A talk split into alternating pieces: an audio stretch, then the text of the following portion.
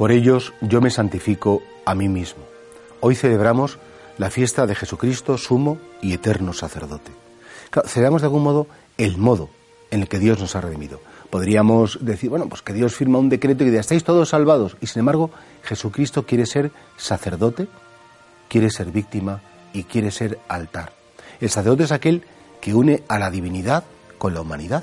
Es el que intercede por nosotros, el que se presenta, el que presenta a Dios nuestras necesidades, nuestras súplicas. Y de claro, Jesucristo es el único sacerdote, el gran sacerdote. Pero además de ser sacerdote, Él es la víctima, porque se ofrece a sí mismo. Él ofrece su vida al Padre por nosotros. Si antiguamente en todas las religiones, digamos, naturales, ¿no?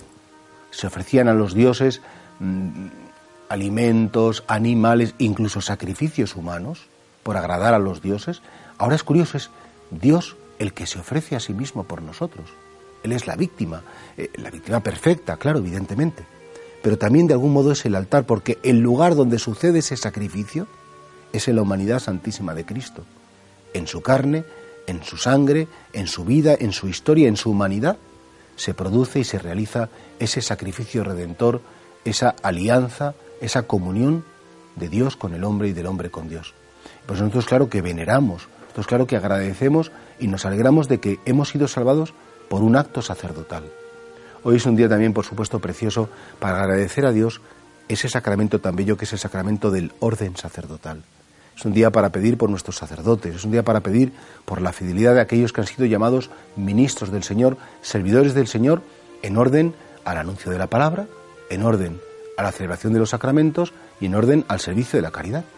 En la Iglesia tiene que haber sacerdotes, y además sacerdotes santos, además sacerdotes que, que estén ilusionados con su misión, y tenemos que pedir que nunca falten pastores, que nos apacienten, que nos guíen, que nos iluminen, que nos fortalezcan, que nos sirvan. La figura del sacerdote tan desfenestrada hoy en día, tan poco valorada, tan calumniada, claro, eh, el demonio quiere que en la iglesia no haya sacerdotes, la iglesia quiere como, como que romper la iglesia y, ha puesto esa desconfianza. ¿Que ha habido el pecado de unos pocos que han escandalizado? Por desgracia sí. Pero mientras que son una minoría los que lo han hecho realmente mal, creo que existe en la iglesia una inmensísima mayoría de sacerdotes fieles, sacerdotes que anuncian, sacerdotes que celebran, sacerdotes que están en su sitio, con nuestras debilidades. Qué día tan bonito para, para decir, Señor, cuida a nuestros sacerdotes, haz santos sacerdotes que nos acerquen a ti, que nos sirvan para que nos encontremos contigo en el cielo.